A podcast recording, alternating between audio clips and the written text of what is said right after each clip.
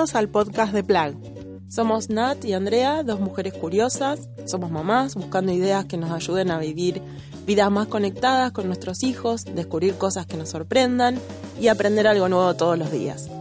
Nos damos el lujazo de charlar con gente que admiramos y queremos compartirlo. Hoy vamos a hablar con Sofía Chas. Sofía es diseñadora e ilustradora de libros infantiles. Su cuenta en Instagram, Cuentos para Crecer, ofrece recursos para padres y madres y también da talleres para chicos de lectura y arte. Es mamá de tres niños y tiene uno en camino.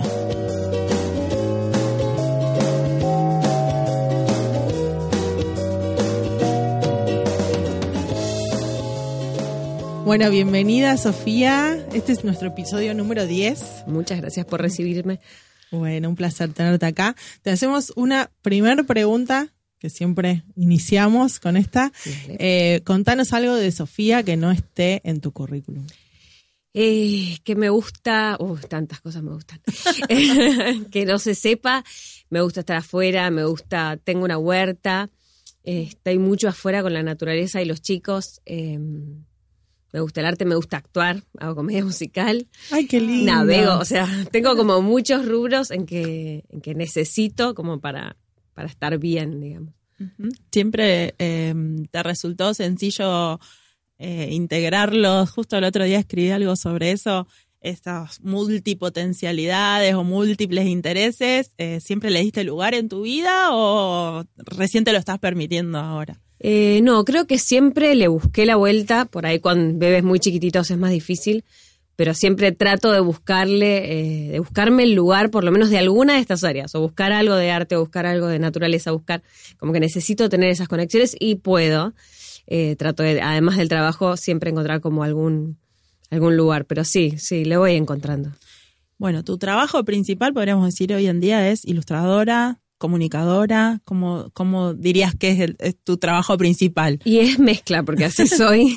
eh, soy diseñadora gráfica, ilustradora y, bueno, escribo cuentos con mi mamá, Marichu Seitún, pero sí, trabajo de diseñadora, hago web, hago, hago folletos, flyers, de todo, comunico en las redes y también eh, mi trabajo es, hago un taller con chicos, que es otra cosa que es una pata fuerte de estos años, eh, de lectoartistas. O sea, leemos cuentos y hacemos arte con esos cuentos. Hermoso. Qué hermoso, qué lindo. ¿Y cómo fue el proceso? Bueno, vos ilustrás eh, textos de tu mamá. O sea, ¿cómo fue esa primera idea o esa primera vez? ¿Cómo fue que dijimos, che, hagamos algo juntos? ¿O viste un texto y dijiste, esto necesita una ilustración? No, de verdad al revés. Empecé de chica estudiando diseño y hablando con mamá ella tenía muchos libros de Estados Unidos que tenían como reseña psicológica, además de un cuento. A mí me encantaban los cuentos infantiles. Entonces, nada, charlando juntas miles de veces, porque yo era su secretaria de chica, de adolescente, o sea, como más grande, eh, mirando cuentos que me, me, encantaban, decía, hagamos algo juntas con esto, o sea, podamos meter los conceptos que tiene ella, más las ilustraciones, igual los cuentos los escribimos entre las dos y armamos todos juntas. La idea es que se entienda bien y que haya un buen diálogo entre la ilustración y el cuento y que, que el chico pueda entender bien lo que está pasando en, en cada etapa y en cada libro que hacemos. Qué lindo. ¿Y cómo es ese proceso creativo? Y el proceso es, es difícil porque estamos lejos físicamente, pero escribimos el cuento primero, entre las dos vamos ping-pong, va, vuelve, va, vuelve.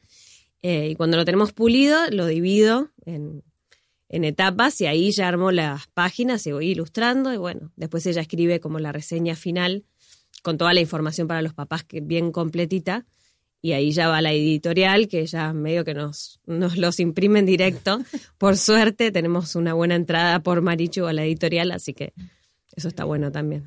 ¿Y cómo es esto de en un punto difundir? Eh, charlamos con tu mamá y ella nos contaba eh, todo esto que aprendió de más grande le hubiera gustado saber antes, que, que, siente que es algo que tiene que brindar al mundo esas, enseñanzas. Eh, ¿Cómo es con vos, cómo, cómo lo sentís como mamá, partes de tu propósito de dar a, dar a conocer eso, digamos, tu parte? Claro, mi sensación fue, mamá tiene un mensaje muy potente y yo en el tema comunicación tengo como un fuerte y me gusta mucho.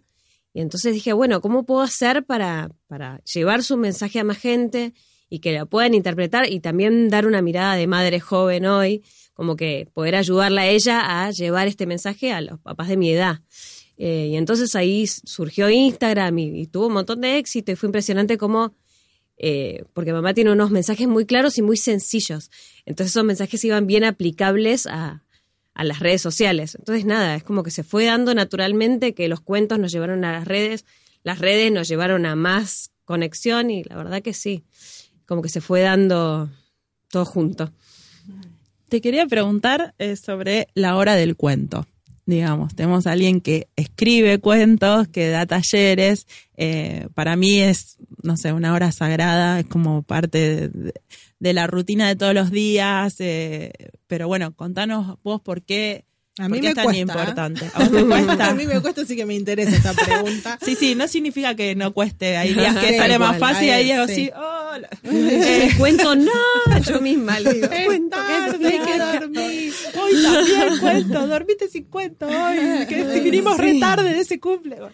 Eh, pero ¿por qué es importante la, o qué nos brinda la hora del cuento? Y la hora del cuento es conexión total con nuestro hijo. O sea, el teléfono no está, que es el primer eh, impedimento entre nosotros y nuestro hijo. El que está en el medio de nosotros y nuestros hijos es el teléfono. Entonces ya eso no está.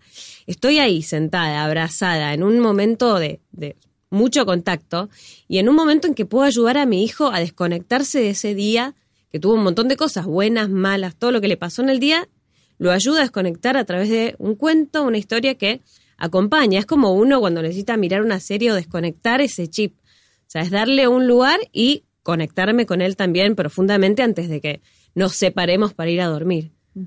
A veces también como que le pedimos a los chicos que bajen rápido, se tranquilizan, pero a nosotros mismos también la hora del cuento nos... Sí, nos baja tal cual. Nos baja un cambio.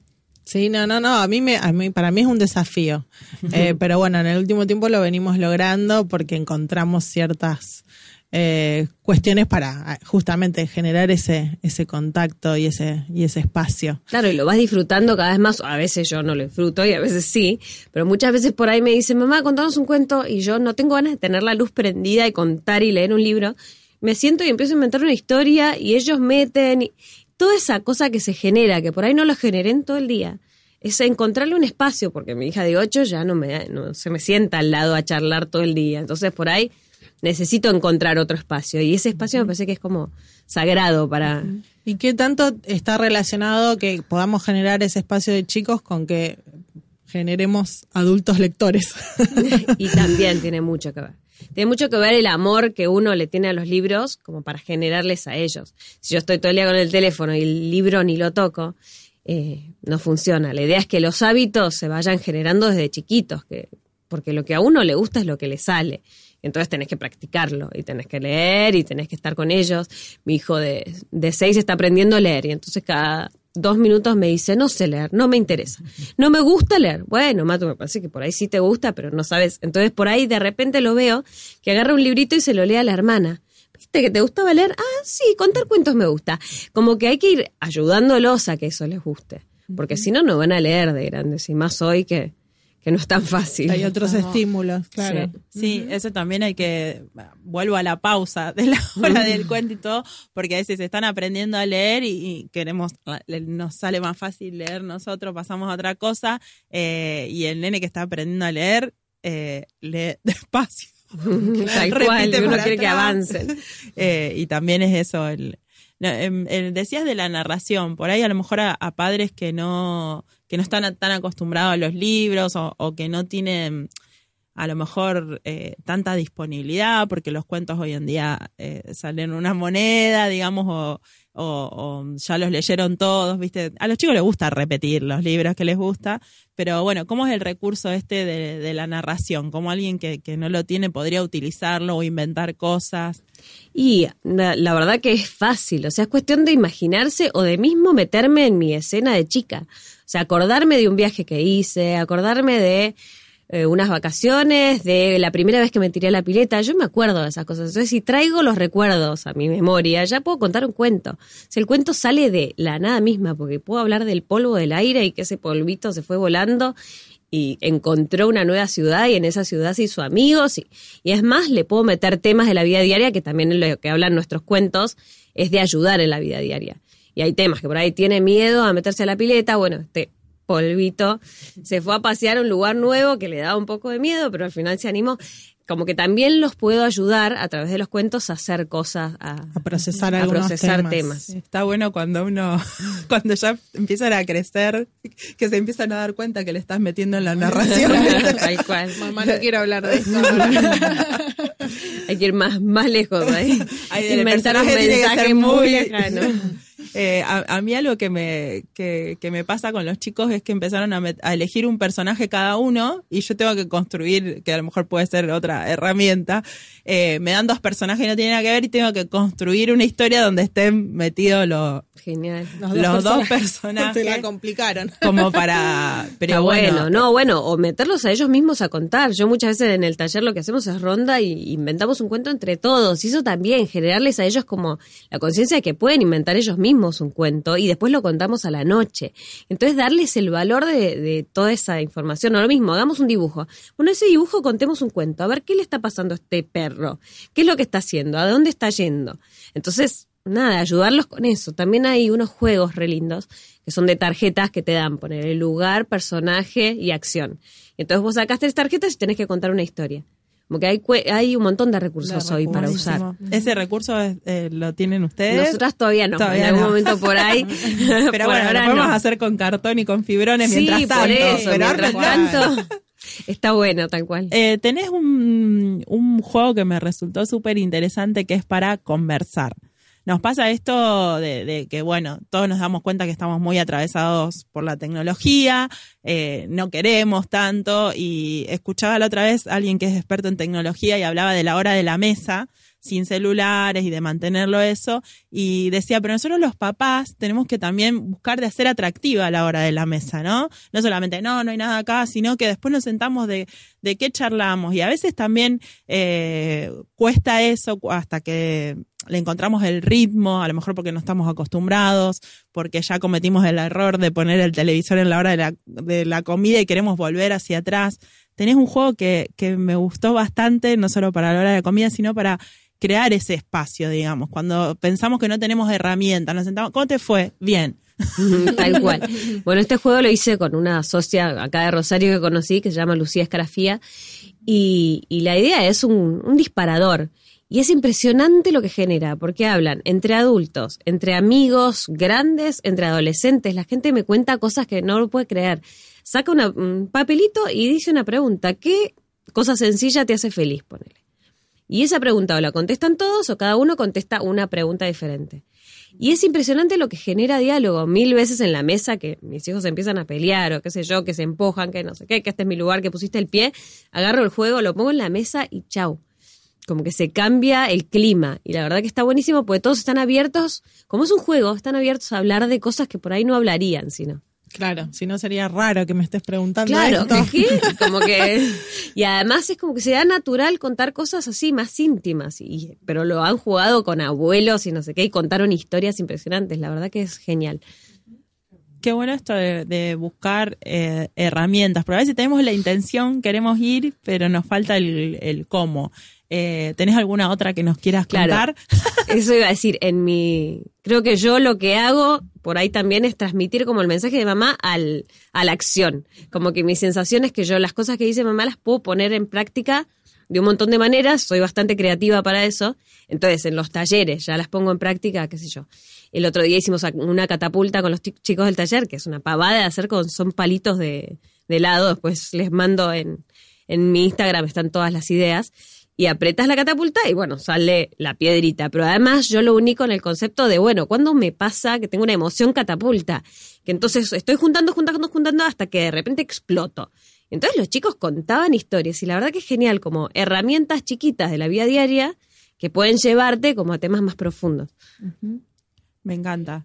Me, me gustaría ir anotando todo. Eh, an- antes que terminemos, de, decinos la cuenta, porque ya varios que están escuchando seguro que quieren buscarte, buscar esos recursos. Dale, cuentos para crecer es la cuenta. Cuentos para crecer. Sí. Y, y en esto que decías de, de compartir estos, espacios de taller, etcétera, hablabas también de cuando bajas el cuento eh, al arte, ¿no? Eh, y también das talleres de arte. ¿Cuánto nos ayuda, digamos, el arte a lo mejor para expresar cosas eh, que no podemos decir hablando? Claro, el arte es genial y los cuentos que, que siempre agarro, también recomiendo cuentos que, que no tienen que ver con los nuestros, sino cuentos que ayudan en distintos temas, en miedos, en hablar de la muerte, o sea, en cosas que por ahí nos cuesta encontrar con los chicos, bueno, recomiendo también en el Instagram.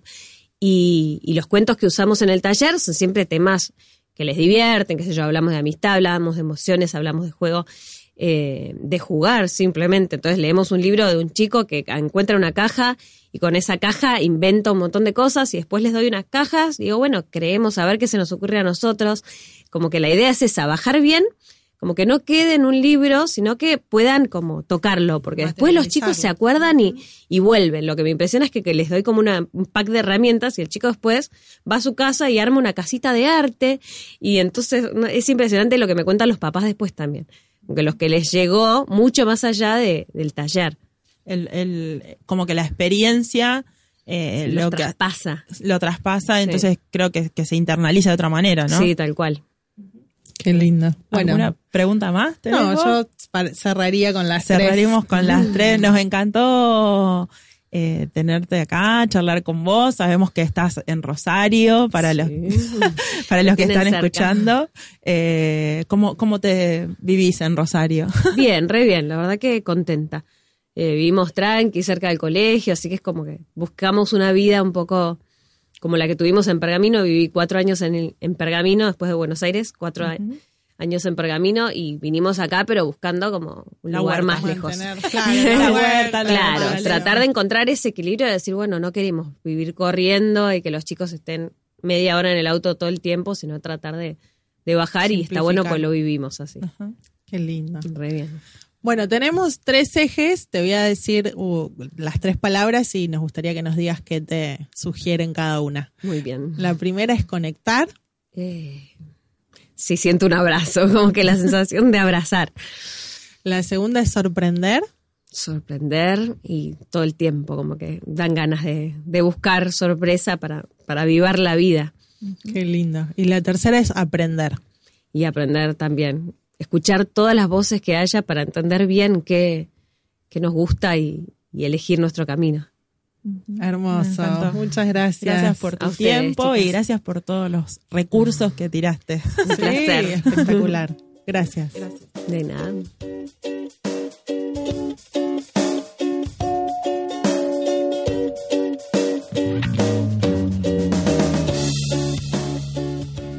Nos encontrás en redes como Somos Plug. En Instagram, Facebook, Spotify y YouTube. Estemos conectados.